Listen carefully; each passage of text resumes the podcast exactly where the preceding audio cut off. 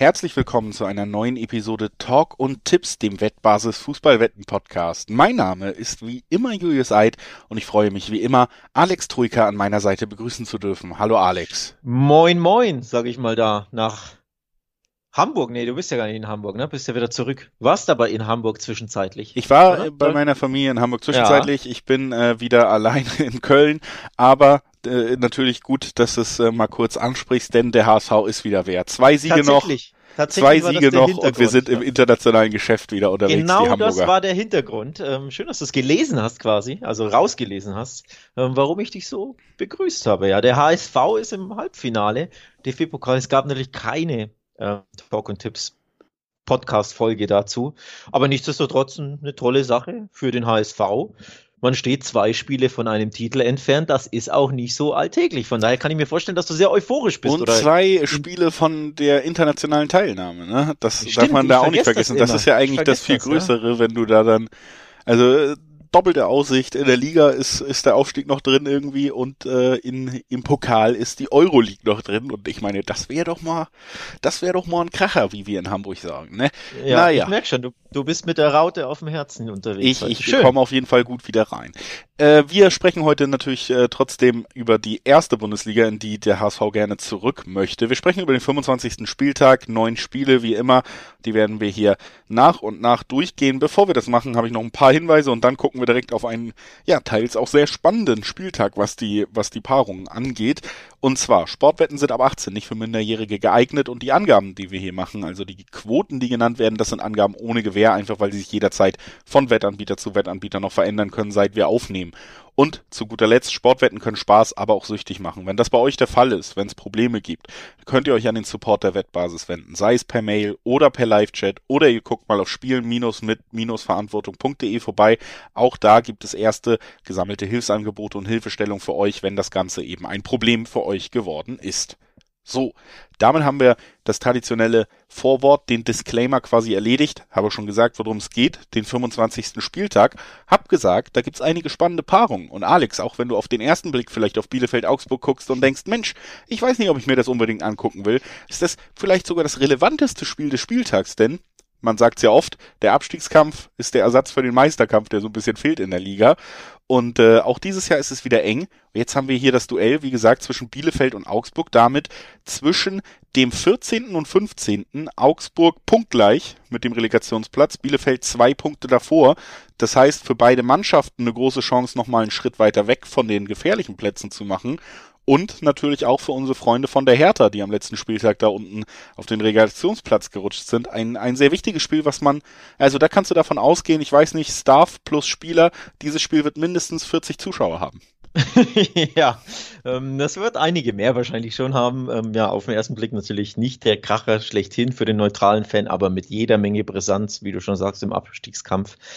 Ja, da ist was geboten. Das ist Abstiegskampf pur am Freitagabend. Ähm, das wird knackig und ich finde es auch sehr, sehr schwer zu prognostizieren, wie das ausgehen könnte, denn die Augsburger haben uns ja wieder überrascht am letzten Wochenende und haben wieder in einem großen Spiel, einem großen Team Deutschlands die Punkte abgeknöpft, nämlich Borussia Dortmund. Ich weiß 1 leider, zu 1 abgetrotzt. Ich kann mich nicht immer hundertprozentig erinnern, aber ich bin mir ziemlich sicher, dass das auch in unserem Vorgespräch zu Borussia Dortmund gegen Augsburg mal durchgeklungen ist, dass das passieren könnte. Äh, eher aufgrund von nee, Dortmund das schon, das schon, als aufgrund von Augsburg, aber Klar, es ist ja, nominell ist es ein Bonuspunkt, wenn man auf diese Saison Ich wollte blickt, ne? es lobend erwähnen aus Sicht der Augsburger, dass sie da erneut ähm, durchaus Erstaunliches geschafft haben, nämlich jetzt, Achtung, halte ich fest, den Dortmundern Punkte abgeknöpft, den Leipzigern zu Hause Punkte abgeknöpft, auch damals ging es 1-1 aus und die Bayern, du erinnerst dich ja sogar 2 zu 1 geschlagen. Das ist einfach richtig, richtig stark. Das sind absolute Bonuspunkte im Abstiegskampf. Das zeigt eben diese Augsburger, die fighten dagegen, die halten dagegen, die wollen den Abstieg um, ähm, unbedingt natürlich verhindern, logisch, aber ähm, ja, mit, mit einigen Ausrufezeichen hamstern sie sich da die Punkte herbei und jetzt gibt's ein absolutes Monster. Ähm, ja, kleines Finale in Bielefeld. Das wird knifflig. Ja, aber du sagst halt schon das Stichwort, ne? In Bielefeld. Das ist, äh, dürfte schon als Problem für Augsburg gesehen sein, da sie zu Hause eben diese guten Spiele und Ergebnisse deutlich eher einfahren als auf fremden Geläufe. Und dazu kommt eben auch, dass wir ja nicht zu Unrecht in letzter Zeit Bielefeld als eine der Mannschaften hier so ein bisschen verbuchen können, die wir recht oft loben.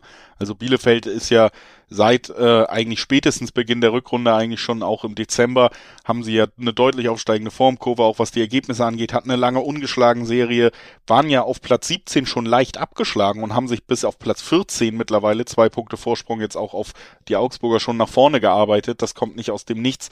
Das, das Team funktioniert gut, die Defensive steht wieder, du hast vorne dann eben doch auch diese Ausrufezeichen, gerade in Wimmer, der, der sehr, sehr viel zurecht gelobt wird, im Moment scheint komplett angekommen in der Mannschaft. Du hast, ähm, das darf man glaube ich auch nicht unterschlagen. Beide Mannschaften haben sehr gute Torhüter, aber ich finde, ein Ortega sticht noch mal mehr heraus. Wird ja jetzt auch bei den Bayern gehandelt.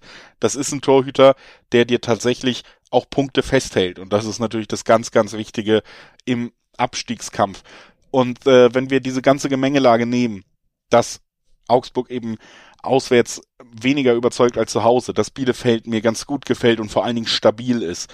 Und dann, dann würde ich schon so zu der Konklusion kommen, dass wir hier ähm, ein Spiel sehen, was Augsburg aus meiner Sicht nicht gewinnen wird. Also das, das steht für mich schon mal auf den ersten Blick fest. Ich glaube, Bielefeld wird mindestens einen Punkt auf der Alm behalten. Das würde mich tatsächlich auch überraschen, wenn Augsburg da den Sieg einfahren würde auf der Alm, hat nämlich folgende Gründe. Die Bielefelder zu Hause seit sechs Spielen ungeschlagen. Das ist eine ziemlich beachtliche Serie für eine Mannschaft, die so tief im Abstiegskampf steckt. Zudem, du hast es angesprochen, die Augsburger, die Punkte, die ich erwähnt hatte gegen die Top-Teams, alles am Zuhause eingefahren. In der Fremde sieht es nicht ganz so gut aus für den FCA. Die letzten drei Spiele auswärts alle verloren. Und zwar teilweise gab es ziemlich auf die Mütze oder immer mal wieder recht viele Gegentore. 2-3 in Gladbach, 1-5 in Leverkusen, 1-3 in Hoffenheim sind die letzten Ergebnisse. Also drei oder mehr Tore jeweils in der Fremde kassiert bei den letzten drei Niederlagen. Von daher ist das ein ziemliches Kontrastprogramm. Ja, tabellarisch die Mannschaften auf Augenhöhe, wahrscheinlich im Spiel irgendwo auch, aber formtechnisch zu Hause Bielefeld, auswärts Augsburg herrscht da eine gewisse Diskrepanz, weswegen ich auch dazu neige, dass ich sage, dass, ähm, Augsburg wird das nicht gewinnen, kann ich mir auch nicht vorstellen. Also unentschieden ist gut möglich. Heimsieg Bielefeld kann ich mir auch gut vorstellen. Sprich, ich kl äh, klicke und gucke natürlich auf die doppelte Chance.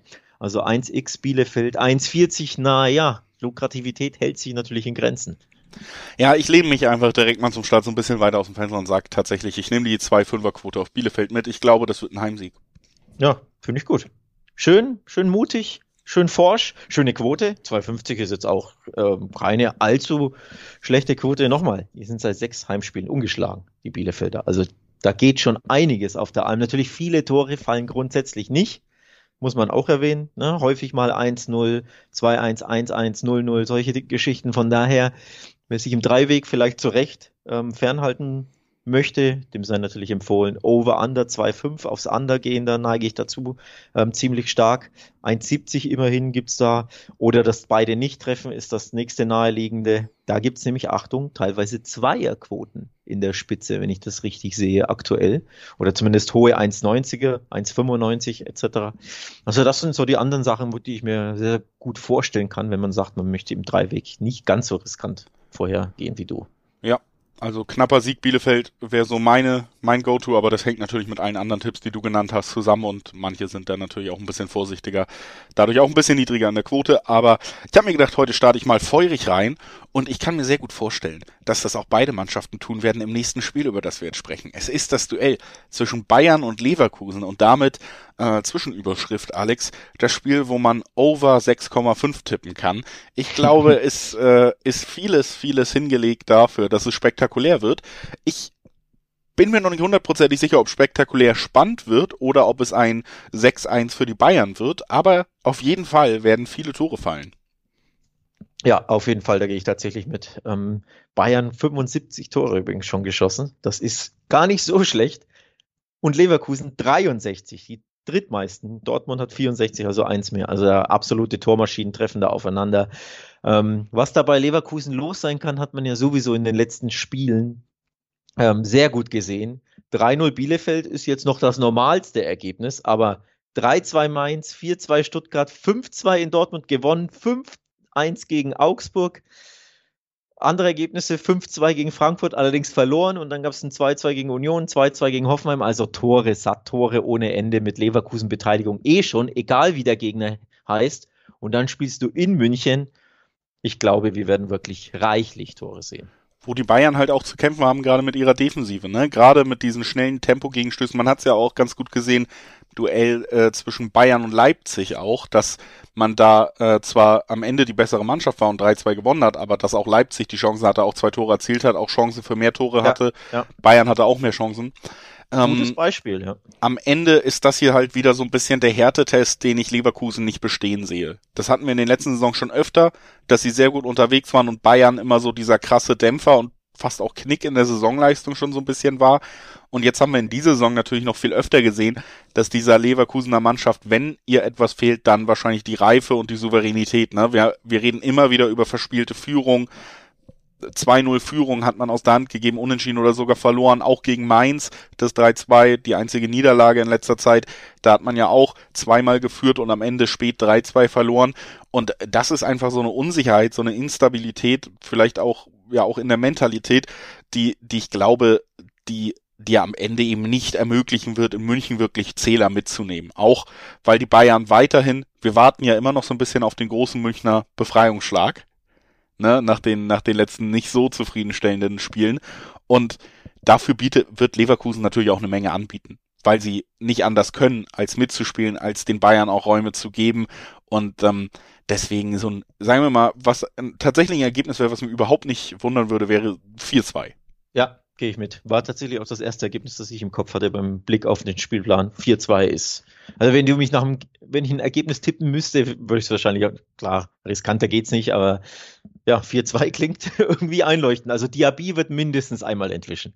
Also da, da finde ich, da kann man, find, man kann übrigens einige interessante Tipps dabei raussuchen. Also Bayern gewinnt ähm, mit Gegentor, also Bayern gewinnt und beide treffen, gibt teilweise eine 2,15 beim einen oder anderen Wettanbieter. B-Win hat die 2,15. Bayern gewinnt und mehr als 3,5 Tore, gibt auch eine 2,15 beim gleichen Anbieter. Oder eben Diaby trifft, ne, ist eine Quote, die, die man raussuchen kann.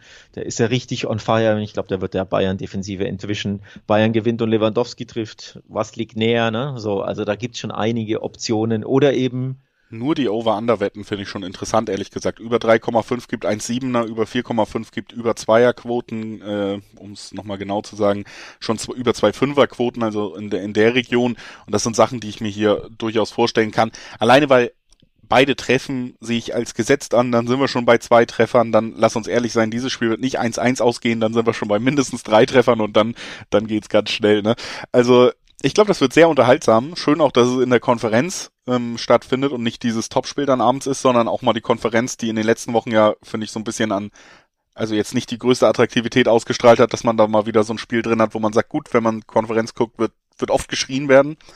Ähm, aber wäre wär schon angenehmer oder nicer, wenn das als, als Topspiel wäre, oder? Dann kann man es in Ruhe als Einzelspiel gucken. Ich will mir jetzt auch nicht 90 Minuten Bayern angucken. Also. Ach so, okay. Das ist, ja, ich ich, ich, ich finde Konferenz gut, ich gucke gern die Highlight Reels, ich will alle zwei Minuten woanders hin und ein Tor sehen, dann, dann bin ich unterhalten.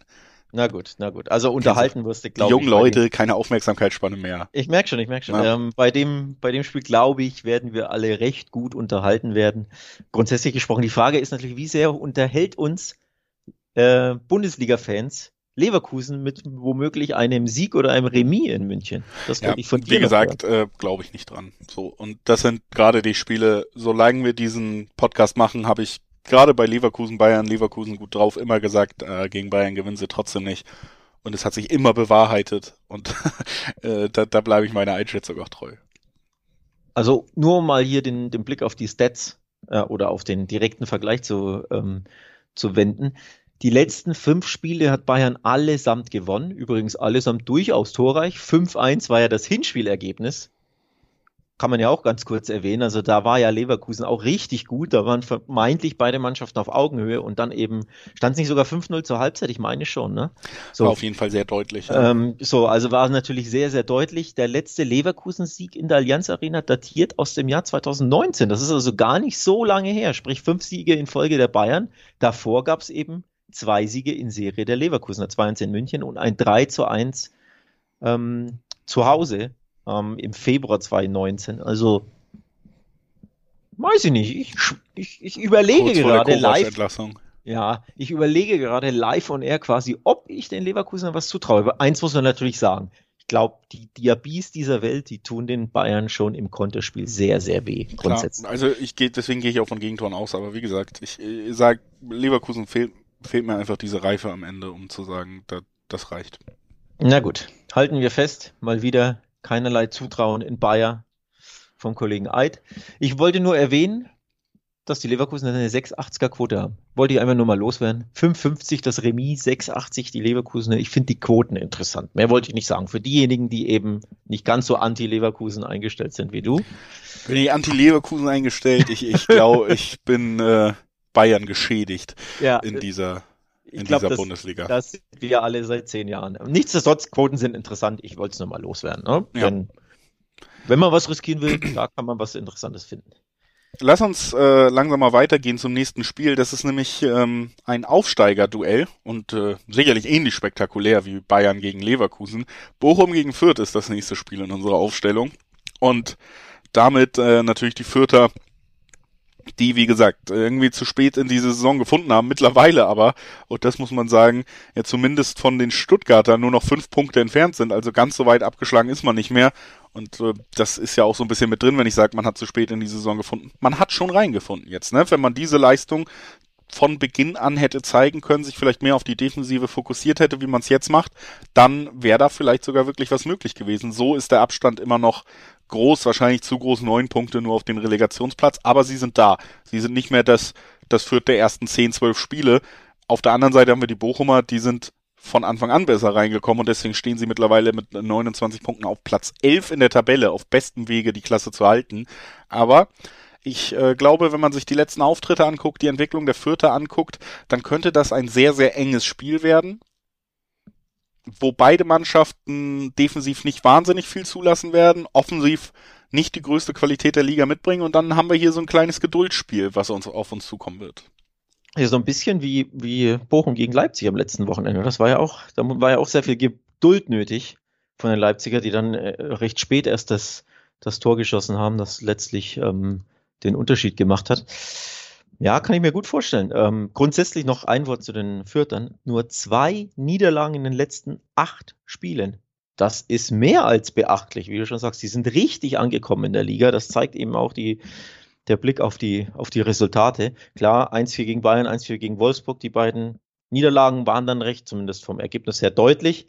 Ähm, aber ansonsten Köln jetzt ein Remis abgetrotzt, die Mainzer geschlagen, musst du ja auch erstmal schaffen. Ne? Das sind Teams, die, die nach Europa schielen, die möglicherweise in den Top 6, Top 7, Top 8 landen. Also das sind mehr als beachtliche Resultate.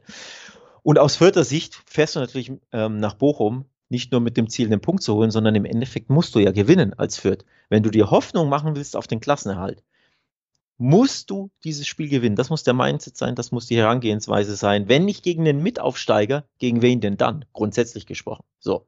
Das heißt, du musst als Fürth Gas geben, auf Sieg spielen. Gleichzeitig natürlich hoffen, dass am Freitagabend die beiden da unten, Bielefeld, Augsburg, die Punkte teilen und dass vielleicht Hertha und Stuttgart auch nicht gewinnen. Und dann, Achtung, geht tatsächlich noch was im Abstiegskampf für Fürth, wenn all das eintrifft. Aber ja. dazu musst du natürlich erstmal gewinnen. Also innerhalb von, von zehn Pflichtspielen jetzt mindestens neun Punkte, mindestens neun Punkte aufholen, ist schon wirklich eine absolute äh, riesige Aufgabe und ich bin mir sehr unsicher und ja, guckt die ganze Zeit auf Fürth und denkt mir, schade, dass sie nicht eher angefangen haben, mal Punkte zu sammeln, dann wäre es möglich. Im Moment bin ich noch sehr skeptisch, aber natürlich kann, kann im Fußball immer viel passieren und wäre eine tolle Story. Andererseits muss man sagen, kann man diese Vorzeichen, die du sagst, natürlich auch komplett umdrehen. Ne? Bochum ist quasi gefühlt nur noch zwei drei Punktgewinne vom, vom sicheren Klassenerhalt entfernt. Und wann kann man diese Punkte besser einfahren als gegen den Tabellenletzten, gegen den Aufsteiger? Korrekt, korrekt. Also, das, das sind natürlich ähnliche Vorzeichen. Trotzdem möchte ich irgendwie so ein bisschen in diese sehr gute Serie der Vierter tippen, dass man da wirklich nur gegen Bayern unterlag und gegen Wolfsburg tatsächlich ja eigentlich auch nur mit sehr, sehr viel Pech unterlag am Ende. Ähm, also sieben von acht Spielen hätte man mindestens einen Punkt mitnehmen können. Mindestens ein Punkt ist hier in der doppelten Chance x2 mit Zweierquoten belegt. Und dass man sagt, okay, Fürth schafft es hier, und selbst wenn es am Ende 0-0 sein wird oder ein 1-1, also sehr unspektakulär, am Ende trennen die beiden Aufsteiger sich auf Augenhöhe. Ähm, oder Fürth gewinnt das Ganze sogar, dann dann sind wir bei Zweierquoten. Jeder weiß, ich mag die doppelte Chance ganz gerne. Wir sind schon im dritten Spiel. Irgendwann muss ich eh. Also nehme ich sie jetzt. ja, interessant. Ähm, ich traue mich nicht ganz so auf den Punkt der Fürther zu setzen. Nicht, dass er mich überraschen würde oder dass ich ihm das nicht zutraue, aber Blick auf Heimtabelle, Blick auf Auswärtstabelle. Das mache ich ja immer gern, wie du weißt.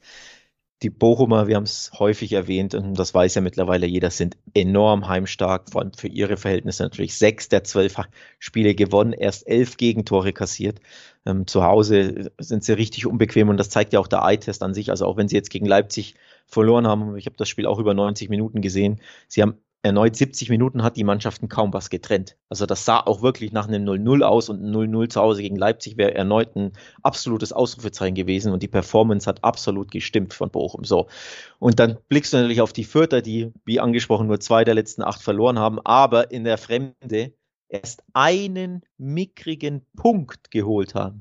Sie sind natürlich auch noch sieglos in der Fremde, needless to say, aber erst ein Unentschieden, also elf von zwölf Spielen auswärts wurden einfach verloren. So. Und das bei diesen giftigen, kampfstarken, unbequemen Bochumern, das finde ich natürlich ein bisschen schwierig dann aus vierter Sicht. Ja, kann ich, kann ich nachvollziehen, aber wie gesagt, ich, ich tippe so auf die große, große vierter Serie gerade und so ein bisschen da drauf. Was man natürlich einkalkulieren kann aus deiner Sicht, also diejenigen, die sagen, Punktgewinn führt, einer oder drei, ist die Doppelbelastung. Ne? Die Bochumer hatten jetzt ein Pokalspiel, ein sehr schweres, mit 120 Minuten in den Beinen. Danach das bittere, bittere Aus. Also es ging ja nicht mehr ins Elfmeterschießen, sondern du kriegst dann den kompletten Nackenschlag durch diesen Patzer von Leitsch. Also auch mental kann das natürlich was mit dir machen. Physisch, körperlich ist das eine, aber auch das Mentale, ne? dass dir da ein bisschen der Stecker gezogen wurde und jetzt musst du einfach ähm, drei Tage später schon wieder nur gegen Fürth ran. Also vielleicht gibt es da so ein bisschen Probleme in der Motivation oder im, im körperlichen Bereich kann man natürlich auch mit einkalkulieren.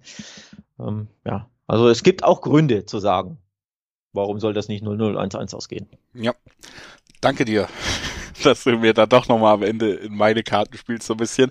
Wir machen direkt weiter den Sprung zum nächsten Spiel. Hertha gegen Frankfurt und damit, äh, ja, die Hertha wirklich nicht nur irgendwie man sieht sie spielen und denkt, die müssen doch eigentlich im Abstiegskampf stecken. Jetzt sind sie es auch ganz offiziell tabellarisch. Relegationsplatz. Es kann, ja, ganz, ganz schnell, ganz, ganz schief gehen in dieser Saison. Den Trainerwechsel hat man gemacht. Ähm, die, die Punktebilanz von Korkut ist mittlerweile schlechter als die von Dardai. Spielerisch ist dieses Team einfach nicht gefestigt. Und äh, auf der anderen Seite hast du natürlich auch eine kriselnde Eintracht, ähm, die aber hundertprozentig dieses Spiel als absoluten Pflichtsieg angehen wird und ansehen wird. Frage ist jetzt, schafft es Berlin zu Hause, die Eintracht so ein bisschen aufs eigene Niveau runterzuziehen, wie wir es öfter gesehen haben? Gibt es da ein sehr zähes Spiel und am Ende vielleicht sogar den Lucky Punch? Kann Hertha sich so ein bisschen befreien oder geht da die Misere weiter? Ich glaube, wir sind wir sind schon in der Situation, wo man sagen kann, spielerisch, selbst wenn es bei Frankfurt nicht gut läuft, qualitativ ist diese Mannschaft ein ganzes Stück vor, vor der Hertha einzusiedeln. Auch Frankfurt hat absolut Druck. Diese drei Punkte jetzt halten einen irgendwie noch im Rennen, wenn man nach Europa schielen will. Alles andere wäre jetzt äh, dann nur noch neun Spieltage, wenn dieser Spieltag vorbei ist, vor Ende fast schon so ein kleiner Nackenschlag, was das angeht. Also ähm, für mich Frankfurt Favorit und ein Spiel, was die Krise in Berlin an diesem Spieltag nochmal enorm verschärfen könnte. Also ein absolutes Krisenspiel, unser großes Krisenspiel an diesem ähm, Spieltag. Die Berliner, die Hertha, seit sieben Spielen ohne Sieg. Und die Frankfurter haben in sieben Spielen nur einen Sieg eingefahren. Zuletzt drei Niederlagen in Folge ohne eigenes Tor. 0-1 Bayern, 0-1 Köln, 0-2 Wolfsburg dann das zweite, also davor das 2-3 in Stuttgart, ne, das vermeintlich die Befreiung war es ja dann aber nicht, ist ja komplett verpufft. Und davor gab es auch drei Spiele ohne Sieg, unter anderem ein 0-2 gegen Bielefeld. Also in den letzten vier Spielen hat die Eintracht einfach in drei, nee, in fünf Spielen, sorry, in vier der fünf Spiele nicht mal ein Tor geschossen. So. Also absolutes Krisenduell. Ähm, das wird grieselig am Samstag. Auch die Hertha übrigens drei Niederlagen in Folge. Also beide Mannschaften haben das gemein, ne? drei Niederlagen in Folge. Huiuiui, da wird's, ja, wie gesagt, grieselig. Ich neige tatsächlich dazu zu sagen, wenn's einer gewinnt, dann eher die Eintracht. Genau. Würde ich auch kurz und schmerzlos hier sagen. Ich glaube, es wird nicht das ansehnlichste Spiel. Auch Frankfurt muss sich irgendwie wieder dieses Selbstbewusstsein erkämpfen, auch vor dem Tor gerade, du hast es angesprochen. Aber ich kann mir schon am Ende am besten vorstellen, dass wir hier einen Sieg Frankfurt sehen und damit, wie gesagt, eine Verschärfung der Krise bei der Hertha. Da wird es dann vielleicht tatsächlich auch nochmal auf der Trainerbank spannend, wenn es weiter so geht, denn du stehst jetzt wirklich mit dem Rücken zur Wand. Alle langfristigen Bobic-Pläne, wo auch immer er hin will, sind passé, wenn du es nicht schaffst, die Liga zu halten. Ne? Also da, da ist eine Menge Druck drauf und ich tippe am Ende auch die 220 für Frankfurt mir lukrativ genug, um zu sagen, drei Weg, Frankfurt, Sieg, weiter, Hertha runter, ja. fertig. ja, ob Hertha runter, ob es dazu kommt, ähm, bleibt abzuwarten. Ich Hertha HSV-Relegation. Ich glaube, vorher entlassen sie den Kollegen Korkut. Also das mag sein, das wird nichts mehr ändern. Sie, sie ziehen nochmal die Notbremse, ob dann der Zug zum Halten kommt, der Hertha-Train, bleibt abzuwarten, aber ähm, ich könnte mir gut vorstellen, dass eben jetzt Niederlage zu Hause gegen Frankfurt, du bist eh schon in der Krise mit den angesprochenen sieben Spielen ohne Niederlage, dann erneut eine Heimpleite gegen den kriselnden Verein, dass wir dann am Montag richtig über Korkut reden, also wir komplett die Medien, die Presselandschaft oder eben darüber reden, dass er weg ist, weil die Meldung ähm, publiziert wird. Also das kann ich mir gut vorstellen. 220er Quote, ich gehe auch auf den Frankfurt-Sieg. Weniger, weil die Frankfurter jetzt so stark sind, sondern natürlich, weil die Hertha enorm schwach ist und weil die Frankfurter ja trotzdem mehr Qualität einfach im Kader haben. So ja. und ähm, sie auch wenn sie jetzt zuletzt sehr sehr schlecht unterwegs waren, aber die Spiele waren nicht so, dass du jedes Spiel verlieren musst. Klar, Bayern ist eine Nummer stärker, äh, wobei das Ergebnis ist sogar respektabel. Auch ein ordentliches Spiel von der respektabel ist, ne? Ja. aber du musst in Köln nicht 0-1 verlieren und du musst auch, wenn man wirklich auf das Spiel guckt, auch gegen Bielefeld und gegen Wolfsburg nicht 0-2 verlieren. Also all diese Spiele können easy, easy, easy auch Remis ausgehen und dann beschwert sich kaum jemand. Klar, ja. es ist immer noch keine Siege, aber von der Leistung her waren diese, die jeweiligen Mannschaften wirklich, fand ich, weil ich viele Spiele live gesehen habe, ziemlich auf Augenhöhe. Deswegen ist die Leistung der Eintracht nicht so schlecht, wie es die Ergebnisse sind. Und deswegen glaube ich, dass sie eher den Punkt, äh, den, den Dreier holen können als die Hertha, die wirklich einfach sehr, sehr schwach sind.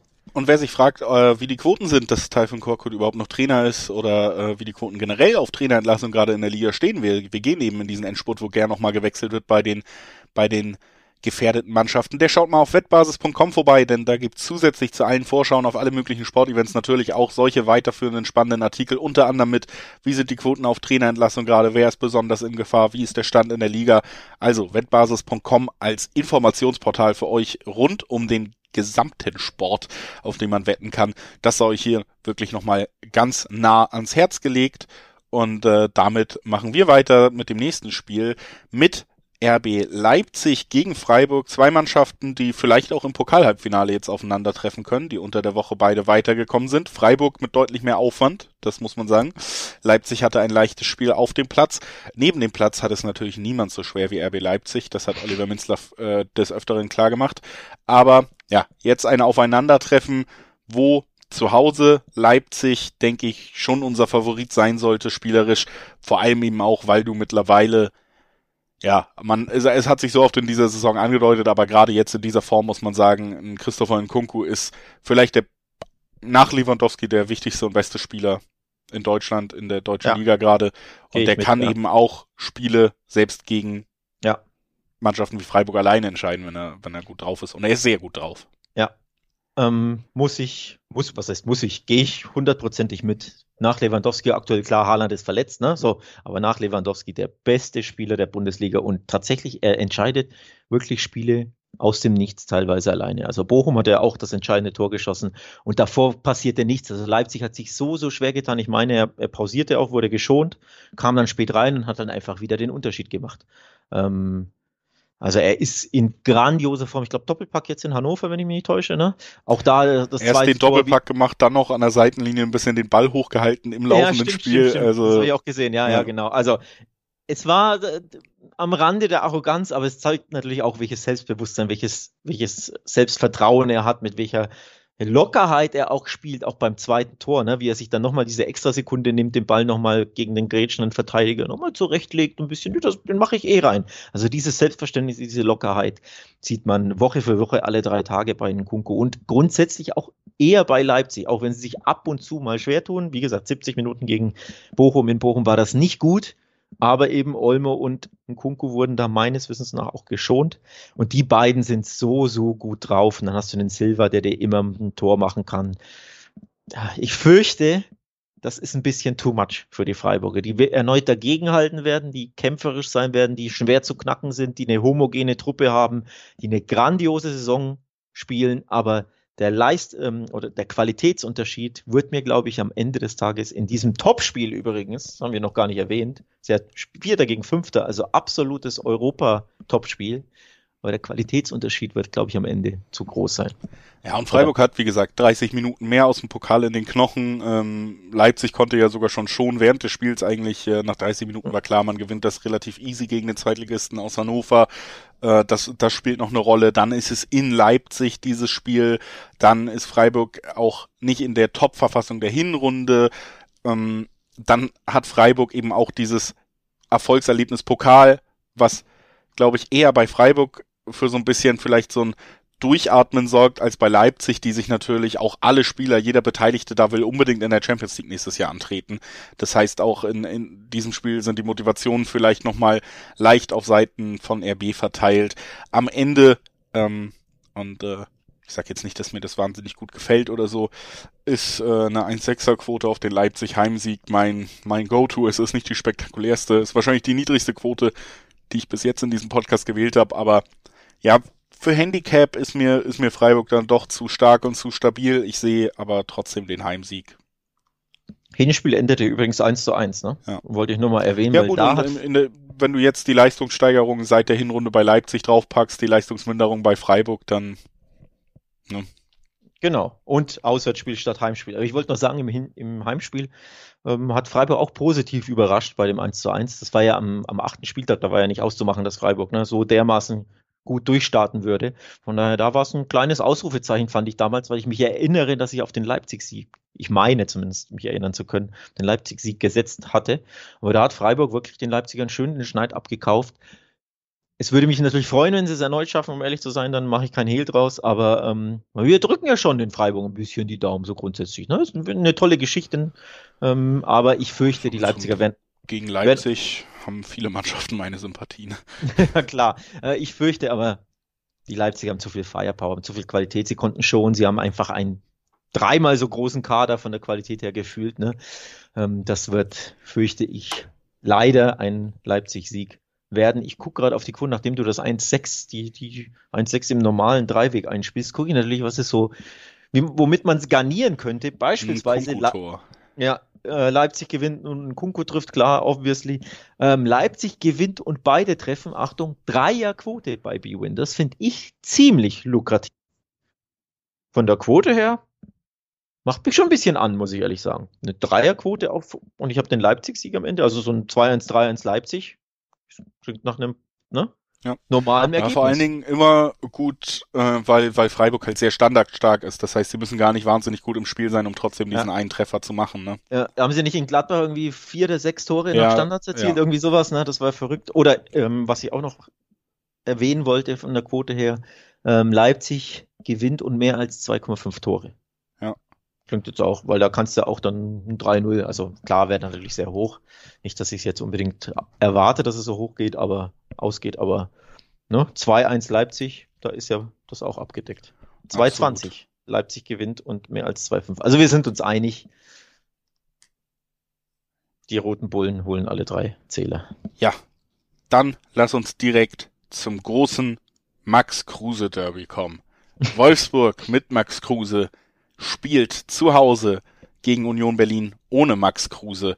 Und das ist ja eigentlich schon der Knackpunkt. Wolfsburg wird alleine deshalb dieses Spiel gewinnen. Ist das so eine kurze Einleitung jetzt? Ja, das Einfach war meine Bespre Vorbesprechung des Spiels. Wir können zum nächsten Spiel direkt gehen. das, das Hot Take. Als, ja, normalerweise machst du ja gerne so längere Einleitung. 2,17 auf die aufstrebenden Wolfsburger zu Hause als Quote gegen Union Berlin, die sich am letzten Spieltag mal zurückgemeldet haben, aber denen sicherlich wir haben so oft drüber geredet, mittlerweile dann doch die signifikanten Abgänge in Abwehr, Mittelfeld und Sturm auch äh, anzusehen sind, die, ja, die Unioner, die jetzt auch Pokal spielen mussten übrigens, im Gegensatz ja. zu Wolfsburg, also auch nochmal die Mehrfachbelastung hatten, obwohl der Kader gerade in der Spitze schmaler geworden ist. Das kommt mhm. ja auch noch mhm. dazu. Mhm. Ähm, das, das, macht Wolfsburg und äh, Max Kruse wird treffen. Das ist Das Wolfsburg gewinnt und Kruse, Kruse trifft. Wie ist da die Quote? Weißt du jetzt gerade nicht auswendig. Ne? Die wird nicht so schlecht sein. Max Kruse natürlich nicht. Äh, Robert Lewandowski plus 2,17 eh schon auf den äh, normalen Dreiweg-Tipp auf Wolfsburg. Also da werden wir schon gewisse Höhen erreichen. Und ich persönlich werde diesen Tipp abgeben. Also das Kruse trifft, könnte sogar eine Dreierquote haben. Ähm, ich gucke gerade, B-Win hat eine, nur das große trifft eine 3,40. Ja, das plus so. die Zweierquote da genau, noch also das zusammengemercht. Doch, da sind wir bei 6er, ja, 7er. Das ist ein interessanter Tipp, der gefällt mir. Also quotentechnisch interessant, auch vom Tipp an sich, unabhängig der Quote. Ne? Kruse trifft gegen seine Unioner, seine, bei denen er noch vor, vor vier, fünf Spielen gespielt hat, sechs Spielen. Nochmal auch da gesagt, Kruse schießt auch die Elfmeter. Ne? Also das ist auch noch ein weiterer Correct. Punkt, der solche Tipps Correct. nicht ausschließbar macht. Nee, gefällt mir gut. Gefällt mir tatsächlich gut. Was mir weniger gut gefällt, ist dein Wolfsburg-Tipp natürlich, wie man sich denken kann. Ähm, ich wollte noch darauf hinweisen, dass die Unioner nicht ganz so schlecht unterwegs sind, wie du das, wie das den Anschein hat, wenn du über sie sprichst. Sie haben die letzten Spiele gewonnen. Also im Pokal Doppelbelastung ja, aber sie haben St. Pauli rausgeschmissen, stehen im Halbfinale, sprich Erfolgserlebnis und Zweitligisten im Pokal besiegt, einmal in der Liga gewonnen, davor dreimal nicht mal ein Tor geschossen und verloren. Aber genau also, das ist ja der Punkt. Ja, aber sie sind jetzt auch nicht wieder äh, irgendwie gerade durch die Decke gehen. Ne? Also da muss ich jetzt hier mal deiner furiosen Einleitung zwei auch so ein bisschen. Zwei Heimsiege in Folge, äh, zwei Siege in Folge gegen gute Mannschaften. St. Pauli ist ein Aufstiegsaspirant in, zwei, in, der zweiten Liga, hat unter anderem den BVB rausgekegelt, also sie sind nicht ganz aus Pappe. Ja, und Mainz zu Hause hätte ich den BVB auch rausgekegelt. Mainz zu Hause geschlagen ist jetzt ein Ergebnis, das ich ihnen ja auch nicht zugetraut hatte. Und du ja meines Wissens auch nicht. Wir hatten ja, hatten wir beide unentschieden getippt? Ich meine schon. Also ich hatte auf jeden Fall bei Union Mainz unentschieden. Sprich, ich bin eh schon positiv davon überrascht, dass Union das gewonnen hat und jetzt eben zwei Erfolgserlebnisse in einer Woche. Das kann man schon mit einkalkulieren, wenn man etwas weniger pro Wolfsburg befangen ist, Herr Eid. Ich gucke natürlich jedes Wolfsburg-Spiel und die positive Entwicklung ist eben auch nicht zu leugnen. So. Gut. Wir sind uns mal wieder uneinig. Ähm, ich sage ja nicht, dass Wolfsburg das nicht gewinnt. Ich neige tatsächlich schon auch dazu. Aber ich würde lieber die doppelte Chance 1x anspielen, weil ich so ein schnödes 1-1 keinesfalls ähm, ausschließen möchte. Denn dafür ist Union ja trotzdem auch immer gut. Ne? Ja. So, also 2-1 oder 1-1 oder 1-0 Wolfsburg sind so meine Tipps. Also sprich eher oder weniger Tore. einfach nur Kruse trifft. Da ist die Quote ja auch, ohne dass wir uns irgendwie festlegen, was da im Dreiweg passieren könnte. Genau, oder? Weil, das Weil es ist natürlich das große Max Kruse-Spiel und die Geschichten, die nur der Fußball schreibt, wir kennen's. Ja, das Narrativ wäre schon stark, das, das stimmt. Aber dass Kruse sie dann auch noch abschießt, wie du es eben tippst, das würde einfach irgendwie auch passen. Von daher macht das schon Sinn. Ähm, wir haben das im Blick. Also ich notiere mir das. Kruse trifft und Wolfsburg gewinnt. Ist notiert, Herr Eid. Wir sprechen uns am Montag wieder. Das machen wir. Am Montag ist die Champions League Folge, aber noch haben wir ein paar Spiele zu besprechen, drei an der Zahl und das erste in diesem Endspurt quasi heute in unserer Episode, das ist das Duell zwischen Stuttgart und Gladbach und damit so ein bisschen die Frage, ja, welche Mannschaft so ein bisschen zurück in die Spur finden kann. Ne? Für beide Mannschaften ist es irgendwie eine Chance. Stuttgart schwimmt natürlich tierisch, aber dadurch, dass die Hertha weiter auch so ähm, ja, wankt, dass Augsburg am Ende auch nur einen Punkt letztes Wochenende geholt hat, also auch nicht hundertprozentig profitieren konnte von den anderen Ergebnissen, ist natürlich äh, drei Punkte für Stuttgart können jederzeit nochmal richtig Druck in den, in den Abstiegskampf und auch wieder Hoffnung zurückbringen. Auf der anderen Seite hast du die Gladbacher, die weiter da möchte ich nochmal auf den äh, Artikel zu den Trainerentlassungen auf wettbasis.com überleiten. Die Gladbacher weiter, ja, wie soll man sagen, in, in einer sehr schweren Saison. Am Ende haben sie das 2-2 noch gerettet in, in oder gegen Wolfsburg, lagen aber 2-0 zurück und äh, auch da muss man sagen, wenn äh, Lacroix nicht einen Komplettaussetzer hat und sich da die, die Notbremse mit der handroten Karte abholt, dann, dann kippt das Spiel vielleicht nicht mehr so völlig, wenn Wolfsburg einfach mit Mann und Maus verteidigen kann. Also das war auch schon wieder auf Messerschneide, dass es da das nächste Negativerlebnis gibt. Gladbach ist eine Mannschaft, die mich oft, oft enttäuscht in dieser Saison. Auf der anderen Seite hast du mit Stuttgart eine der Mannschaften, also wenn wir uns da die letzten Spiele und Ergebnisse angucken, die späten Niederlagen, die späten Ausgleiche, die Verletzungen, mhm. dann, dann scheint es irgendwo im, im Schicksalsbuch schon, schon lange geschrieben zu, äh, zu sein, dass, dass Stuttgart absteigt. Ne? Also ich, ja, in der jetzigen Situation würde ich sagen, dankbares Spiel für Gladbach eher. Ja, ob es dankbar ist, weiß ich nicht. Ähm, wild war übrigens das Spiel zwischen, zwischen Gladbach und Wolfsburg. Ein herrlich wildes, verrücktes Bundesligaspiel. Und ich erwarte tatsächlich irgendwie Ähnliches, auch mit Blick aufs Schicksal, bei Stuttgart-Gladbach, weil er einfach zwei Mannschaften sind, die nicht gefestigt sind, die natürlich beide irgendwo dringend die Punkte brauchen, die nicht gut verteidigen können, also wirklich vogelwild teilweise sind. Ey, Gladbacher, absoluter Wahnsinn. Ne? Die sechs Tore gegen Dortmund, das eine. Gegen Augsburg gab es ja auch zwei Gegentore, jetzt gab es gegen Wolfsburg zwei. Die kassieren ja einfach unfassbar viele Gegentore. Auch davor gegen Union zwei kassiert, gegen Leverkusen zwei kassiert. Ähm, kriegen die Abwehr ja überhaupt nicht in den, in den Griff. Und genau das gleiche gilt halt für Stuttgart. Auch die armen Stuttgarter haben das letzte Mal am 18. Spieltag die Null hinten gehalten. Und das war gegen die Fürther. So, und ansonsten natürlich auch immer, ich glaube fast immer mit einer Ausnahme, zwei Gegentore kassiert. 2-1 gegen Hoffenheim, 2-4 Leverkusen, 2-3 Frankfurt, 0-2 Freiburg, 0-2 Leipzig. Also da treffen zwei Abwehrreihen aufeinander, die Tore garantieren und zwar auf beiden Seiten, sprich der Tipp, den hört man ja da schon raus. Vor allem erwarte ich tatsächlich ähnlich, ein ähnlich wildes, verrücktes, dramatisches Spiel wie jetzt beim letzten Gladbacher Spiel. Ausgang offen, um ehrlich zu sein. Ausgang für mich nicht offen. Ich nehme den Dreiweg, ich nehme zwei 30er Quoten auf die Gladbacher mit, die ja einfach trotzdem für mich auch, auch individuell einfach die Klasse haben, ein so wankendes Stuttgart zu besiegen. Stuttgart weiter nicht in Bestbesetzung. Du musst wieder jetzt den Rest der Saison auf Silas verzichten. Du hast Verletztenprobleme.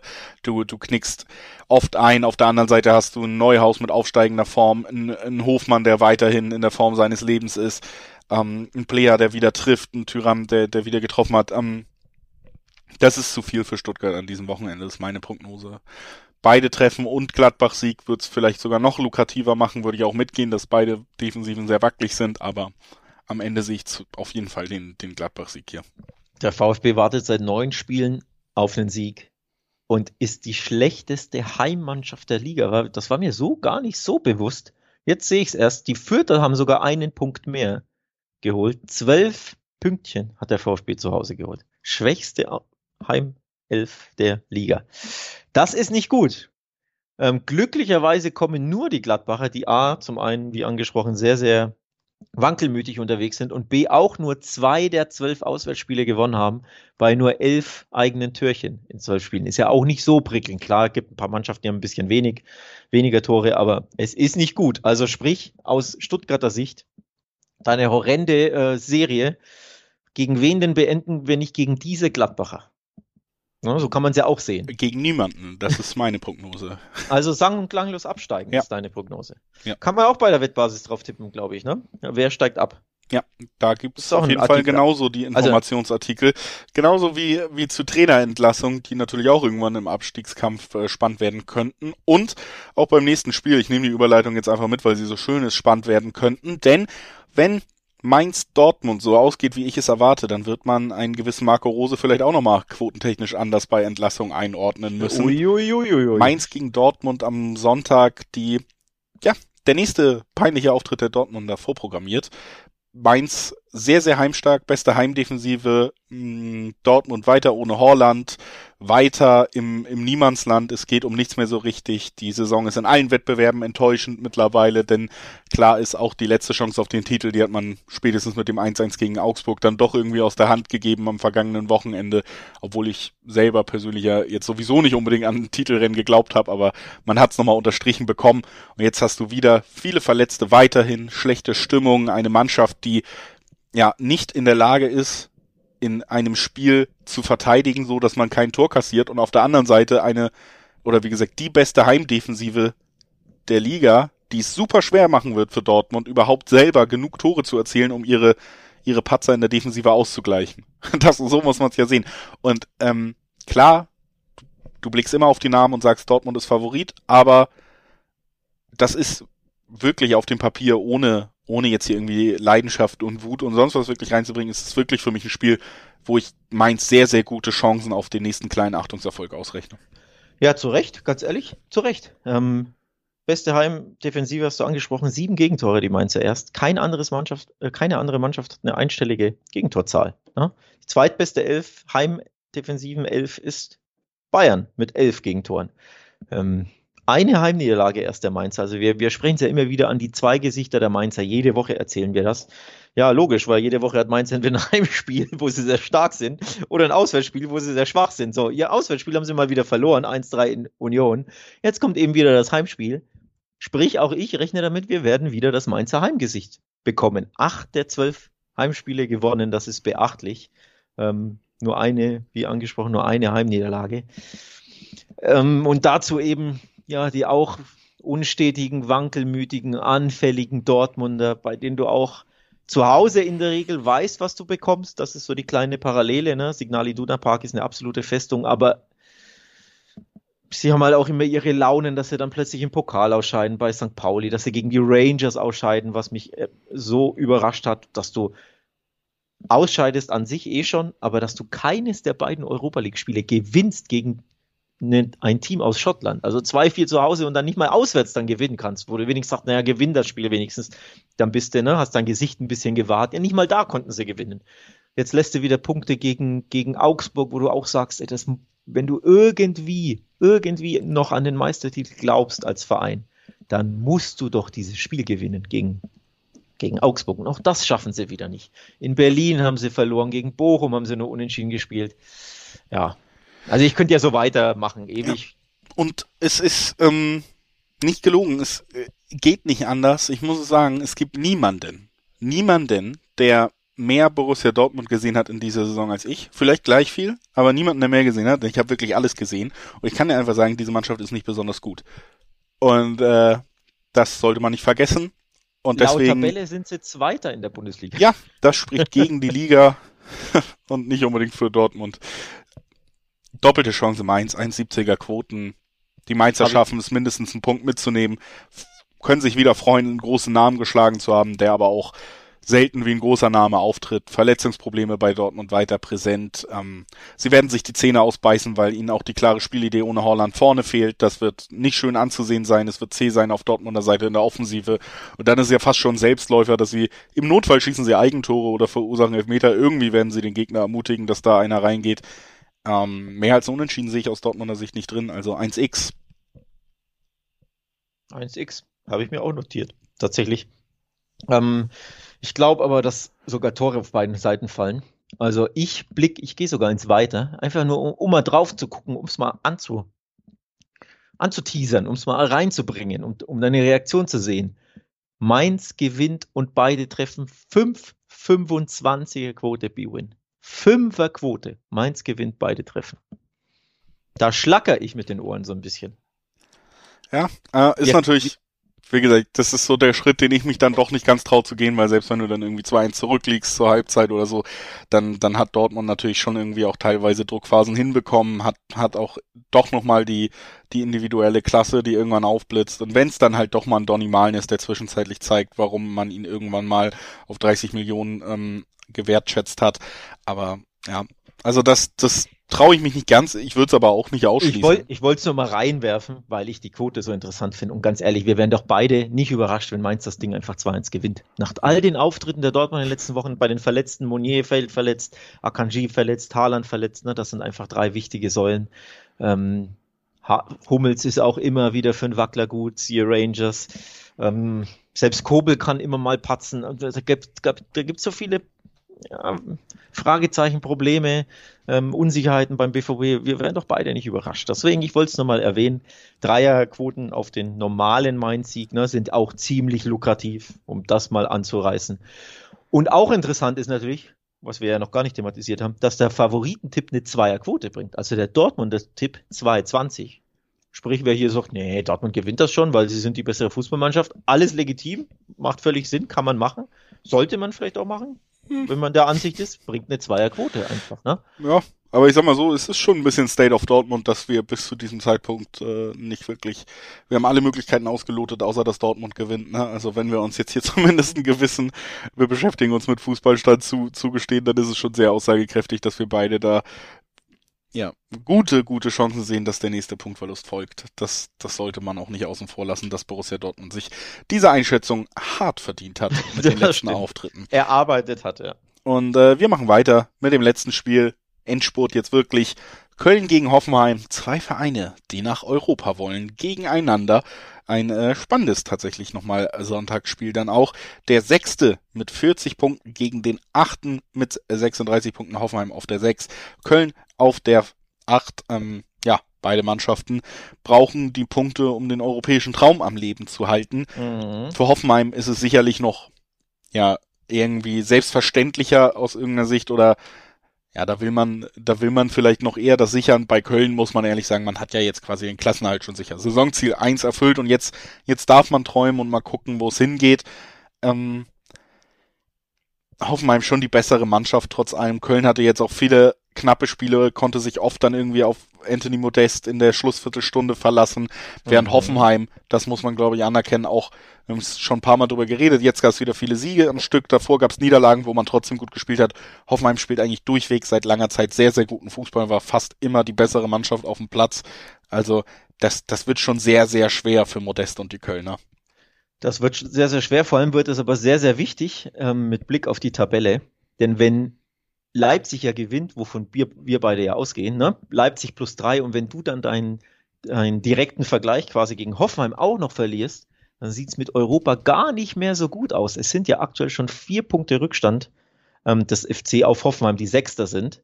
Wenn die dann also gewinnen, das kannst du ja ausrechnen, dann wird es ziemlich weit entfernt. Also nicht nur die Champions League an sich, der geheime Traum, der aber ein Traum nur bleiben wird, fürchte ich, aber auch grundsätzlich der Europatraum, ne? Wenn dann Hoffenheim davonzieht, wenn du dann sieben Punkte Rückstand auf Hoffenheim hättest, das wäre schon sehr, sehr, sehr, sehr viel. Von daher super wichtiges Spiel für die Kölner oder natürlich für die Hoffenheimer auch, die dann ein richtiges Ausrufezeichen setzen können. Ja. Am Ende muss ich einfach sagen, finde ich so gut, wie ich die Hoffenheimer gerade finde, die Quote auf die Hoffenheimer hoch in meiner Einschätzung und deswegen auf jeden Fall interessant. Ne? Also wir haben drei Weg 250er Quoten auf eine Mannschaft, die, die auf einem sehr, sehr guten Niveau spielt. Auf der anderen Seite natürlich im gewissen Maße die Kölner Heimstärke, die können jedes Team auch niederringen, die können Spiel unangenehm machen, die haben auch einen Topscorer vorne. Ähm, das sind alles Aspekte, die dann vielleicht Richtung Köln tendieren.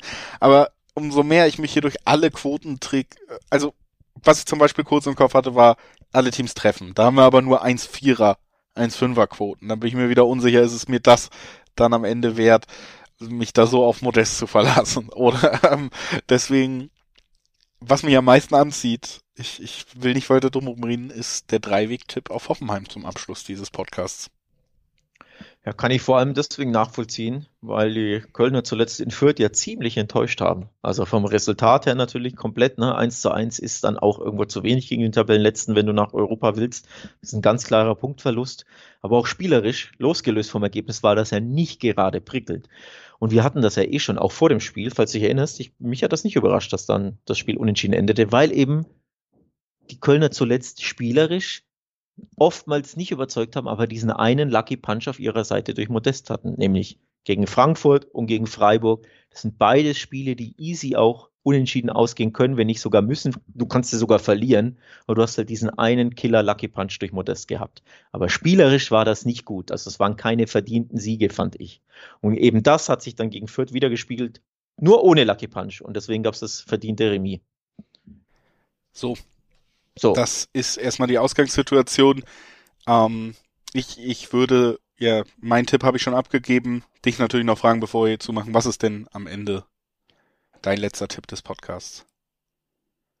Ja, Köln wird das nicht gewinnen. Das, das würde mich auch überraschen. Also natürlich zu Hause sind sie stark. Wir haben das noch gar nicht erwähnt, ne? wie, wie gut sie zu Hause sind. Ähm, sieben der zwölf gewonnen, zwei Heimniederlagen nur. Das ist schon, schon richtig stark. Aber Hoffenheim ist eine gute Fußballmannschaft. Von daher, unentschieden würde mich nicht überraschen. Ich gehe aufs Remis.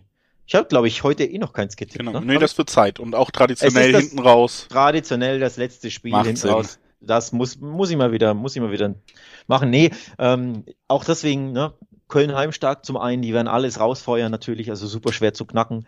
Hoffenheim eine gute Fußballmannschaft, deswegen Hoffenheim Niederlage würde mich ein bisschen überraschen. Gleichzeitig ähm, würde mich auch der Hoffenheim Sieg überraschen, weil dann die Kölner so weit weg wären schon von Europa und das wäre mir dann die Kluft wäre mir zu groß, wenn ich so die Tabelle vor dem geistigen Auge mal ne, in die Zukunft ja. blicke. Deswegen unentschieden. Auf jeden Fall könnte einiges passieren in der Tabelle. Es ist ein spannender Spieltag, den wir hier besprochen haben, der 25. Ich verabschiede mich mit dem Hinweis, dass wir uns Montag wieder hören, denn die Königsklasse geht weiter. Die Rückspiele stehen an in den K.O.-Phasen jetzt und äh, wir freuen uns sehr drauf, euch dann bald schon wieder zu hören. Erstmal aber genießt das Fußballwochenende in der Bundesliga. Bis bald.